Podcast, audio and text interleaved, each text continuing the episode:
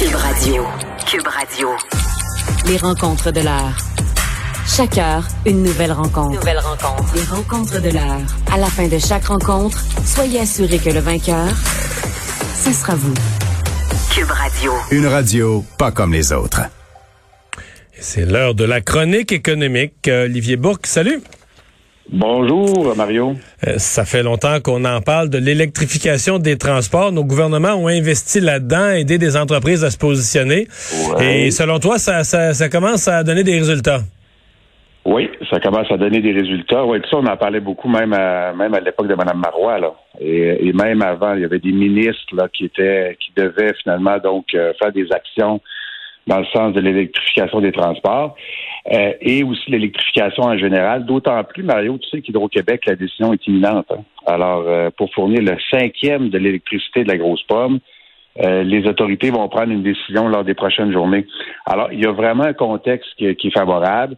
Il y a toutes sortes d'entreprises qui ont été fondées. Il y en a qu'on connaît plus, notamment Lyon Électrique, qui fait des, des, autobus électriques, qui sont bien présents aussi aux États-Unis. Ils ont une usine en Illinois parce que tu sais qu'avec le Buy American, euh, ça, leur posait une usine. Mais elle n'est pas construite. Ils ont une usine en projet en construction. Oui, c'est ça, exactement. Mais pour aller chercher les gros contrats, les gros contrats américains, euh, parce qu'avec Joe Biden, évidemment, donc le contexte est plus favorable. Mais évidemment, Lyon électrique, on les connaît, mais je voulais aussi qu'on apprenne à connaître des nouveaux joueurs. Et il y en a vraiment beaucoup, beaucoup. Efenco, euh, une entreprise euh, vraiment que, que les gens connaissent peu, même moi, 80 employés, ça a été fondé donc en 2006 à Montréal. Et eux, ils développent une solution pour les camions municipaux électriques. Alors ça, c'est la ville de New York qui a décidé de faire confiance. Euh, écoute ça, Mario, ils vont électrifier. excuse-moi, mais là, tu nous les nommes pas comme des joueurs potentiellement placés pour faire valoir des joueurs qui ont déjà un pied à New York, qui ont déjà des, des ah, relations Oui, c'est ça. Puis qui ont des gros contrats. Écoute, ils vont électrifier 1100 camions, des, des, des bennes à ordures, là. Mais à New York, ils prennent la benne à ordures, puis des fois, ben, ils sont capables de la transformer en déneigeuse, en saleuse, parce qu'ils reçoivent moins de neige. Ils en reçoivent quand même de la neige. ils en reçoivent moins que Montréal, mais quand même. Alors, c'est des camions qui se transforment. Alors, ils vont électrifier 1100 camions.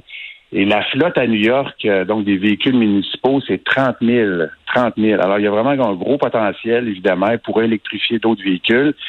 Et euh, il y a deux semaines, on s'est rendu à New York dans le garage municipal. Alors, ça, c'est situé dans le Queens, le gros garage municipal à New York. je vais paraphraser le vice-graton, euh, Mario. C'est un gros garage. Oui. En, fait, tu, ça tu le dis pas bien, là. Un gros garage. Un gros garage. Exactement. J'avais une ligne en même temps. Euh, et ça serait en fait le plus gros, en fait, ça c'est le plus gros garage municipal au monde. Alors, la longueur est équivalente à la hauteur de l'Empire State Building. Et FNCO, tu disais vraiment des entreprises qui sont bien établies. Euh, FNCO a travaillé des années avec la ville de New York pour obtenir sa certification. Donc, actuellement, on voit le produit fini. Mais le patron d'FNCO me disait, Mario, ça, ça a pris sept ans euh, pour obtenir la certification, a travaillé avec le laboratoire, donc avec la ville de New York qui était là. Il restait des mois et des mois dans le Queens. Et l'avantage, évidemment, c'est que le Québec a pris de l'avance. Alors, euh, on voit de plus en plus de ce type d'entreprises qui sont implantées à New York et on vise d'autres marchés aussi. OK. Ben, c'est des bonnes nouvelles.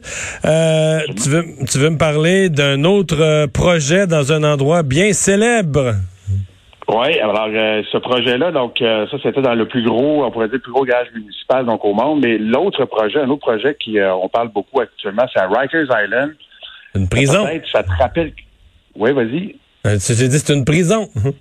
oui, c'est ça exactement. C'est la prison. C'est situé au nord du Queens. Alors il y avait Dominic Strauss-Kahn qui était passé là, Harvey Weinstein, Mark David Chapman, ça c'est le tireur de John Lennon. Alors ce sont vraiment donc des prisonniers célèbres. Ils sont tous passés par Rikers Island.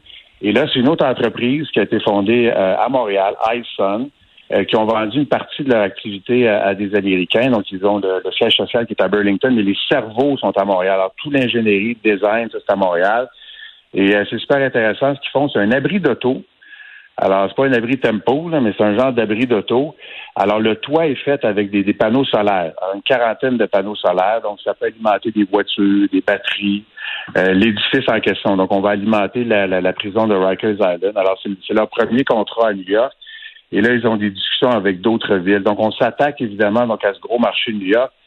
Et euh, tu connais la chanson, hein, si tu réussis à New York, ben, tu vas réussir ailleurs. Alors, c'est ce qu'on voit donc avec ces entreprises-là. On en a rencontré une autre en terminant, des bornes électriques. Alors, c'est, euh, il s'appelle Ad Energy.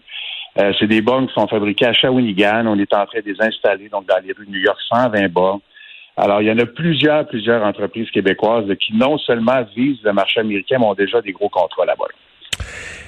Tu veux aussi nous parler d'Amazon euh, qui veut recruter au Canada. quand on est en pénurie de main-d'œuvre, comment on fait pour recruter? Ben, on augmente ou on promet un gros salaire, Mario, 15 000 emplois qu'on veut créer donc au Canada. Et je regardais le chiffre actuellement, c'est 25 000 emplois qu'ils ont. Alors, euh, ce serait presque doublé finalement. On On connaît pas la ventilation, mais assurément, donc il y aurait des emplois pour Montréal parce qu'ils ont déjà des entrepôts ici. 46 entrepôts qu'ils ont au Canada. Et tu t'appelles Mario, on avait parlé du salaire chez Walmart Canada euh, la semaine passée, puis Costco. Alors, Costco, le, salaire avoisine 16 dollars. Mais euh, c'est de, plus en plus un enjeu dans un contexte de pénurie de main-d'œuvre. Alors, qui dit mieux? Euh, Amazon, écoute bien, on annonce que le salaire horaire sera entre 17 et 21,65 euh, donc, ça, commence à être des salaires qui sont élevés. C'est un salaire de plus de 40 000 par année. Alors, il y a vraiment une pression à la hausse sur les salaires, puis les, une espèce de guerre entre les gros groupes et les grosses entreprises. Alors, tant mieux pour les salariés, mais on, imagine aussi la situation pour les petits commerces. Hein, ceux qui n'ont pas les reins. Ben, c'est ça, là. C'est plus difficile de suivre.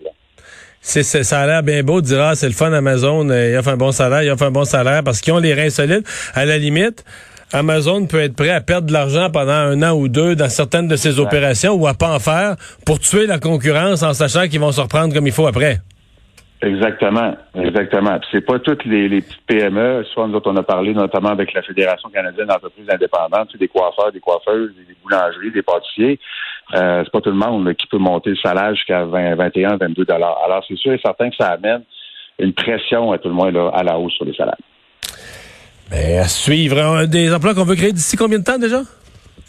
Euh, à l'automne, ça va aller vite euh, quand même. Donc, ça va se faire. Donc, c'est pas sur, c'est pas sur, aura la ventilation. C'est pas sur cinq ans, là, quand Amazon annonce 15 000 ah, emplois, c'est immédiat, là. Oui, immédiat. Puis on sait à quel point Amazon, tu avais vu le, titre d'Amazon durant la, pandémie, là. Lorsqu'on les entreprises techno, c'est elles qui ont profité euh, carrément de la pandémie. Alors, ils ont, de l'argent, ils en ont et ils sont en expansion. Merci, Olivier. à demain.